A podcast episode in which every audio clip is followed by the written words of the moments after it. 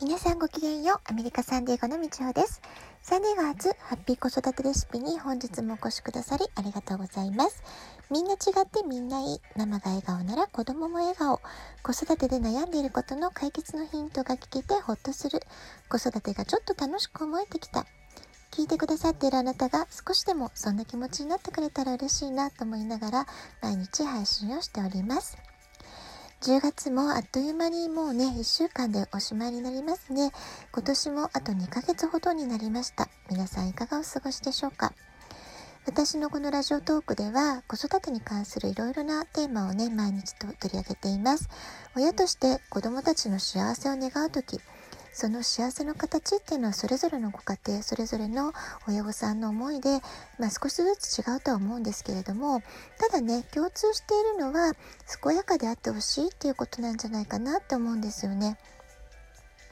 例えばどんなにスポーツ万能でもどんなにお勉強ができていてもやはりその健やかな心と体っていうのがバランスを取れた状態でね、えー、あるってことが一番大切なことなんじゃないかなって思います。あの心と体のバランスが崩れてしまうと逆にね何もできなくなってしまうんだと思います。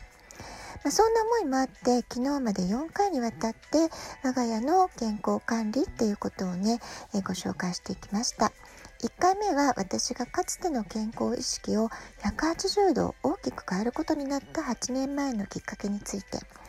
2回目は普段の生活の中で使っているアロマセラピーの具体的な実践方法について。3回目はデトックスについて。現代に生きる私たちの大きな課題でもある食べ過ぎっていう問題がね、まあ、実は本当にさまざまな病気を引き起こしている、えー、生活習慣病の根本原因にあるってことをお話ししました。4回目は社会毒についてあるいはワクチンのリスクっていうものについてお話をしました。で今年は特にねコロナだとかパンデミックだとか人々が恐れや不安を不安を感じやすい世の中をもうほんと一瞬で瞬時に見事なまでに作り出されてしまいましたよね。こんな時だからこそ本当に正しい情報って何なの？っていうこと皆さん考えたことありますか？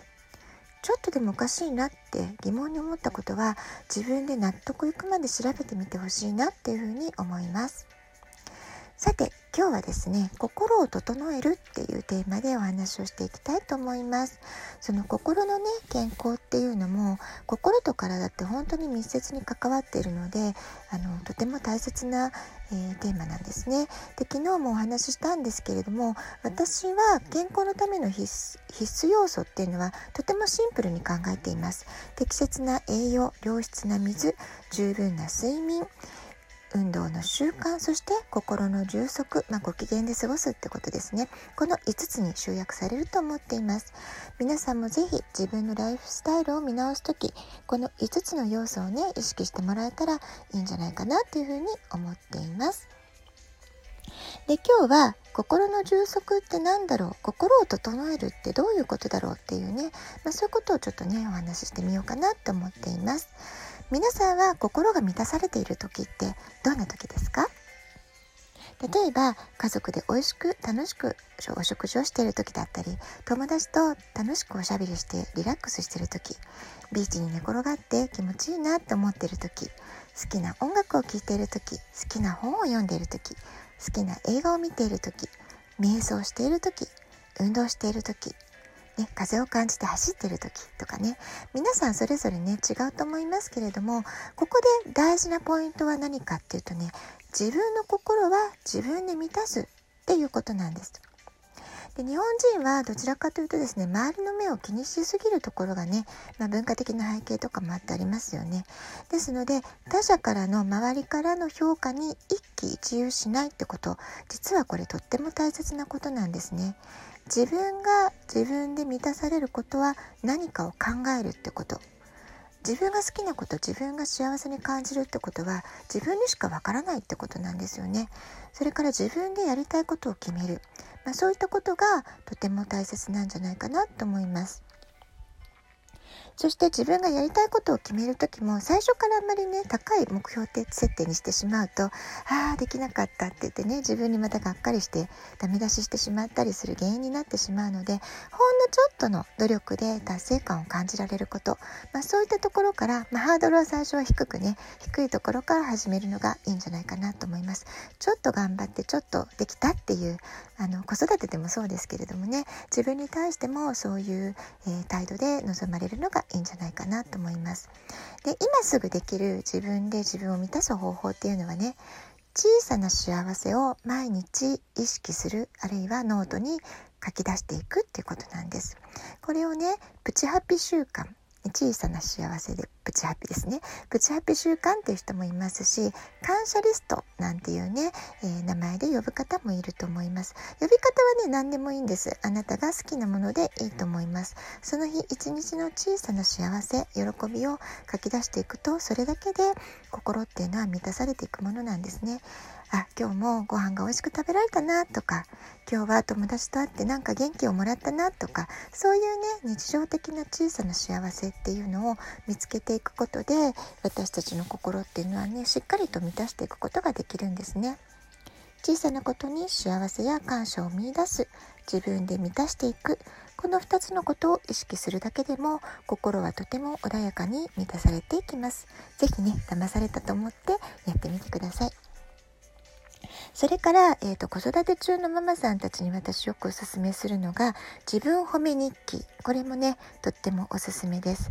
でママたちはとってもね頑張りすぎちゃってるんですけど自分でその頑張ったってことをねぎらってる時間がなかったりするわけですね。なので、まあ、夜寝る時にでもいいです。次の日朝起きてでもいいですけれども、えー、今日一日昨日一日私はこれを頑張ったぞっていうことをね最低でも3つ以上書き出してみてください。自分で自分を認めてあげて褒めてあげることができたなら自分の心をね満たすってことができていくと思います。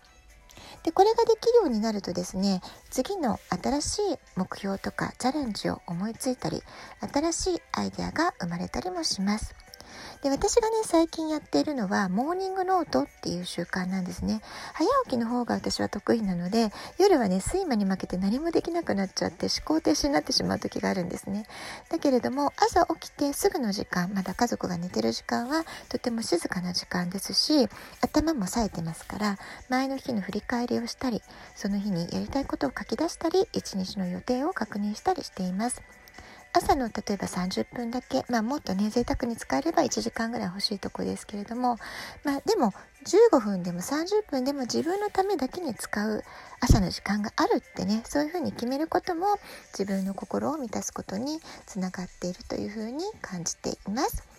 モーニングノートもね是非おすすめなのでえ気になるなって方は是非やってみてください。はい、今日は、えー、心を満たすっていうこと心を整えるっていうテーマでお話をしてまいりました。はい、ちょっとね健康シリーズ第5回ということになりましたけれども、えー、そうですねもう一回ぐらいそのメンタルストレスをどうやってケアしてるかそういう話をできたらいいなっていうふうに思っています。え次回もお楽しみにお待ちください。ラジオトークアプリインストールしておきますと、スマホからいつでも簡単に聞くことができます。アプリの下の方のボタン2つ、ギフトを送る、えー、質問を送る、どちらからでもメッセージを送ることができます。ラジオトークを聞いての感想、質問、子育てのご相談、あるいは体験談とか、えー、こんなの良かったよとかね、おすすめ情報とかでも結構ですので、お便りお待ちしております。では、今日はこの辺で今日も素敵なお時間をお過ごしください。ごきげんよう、みちおでした。さようなら。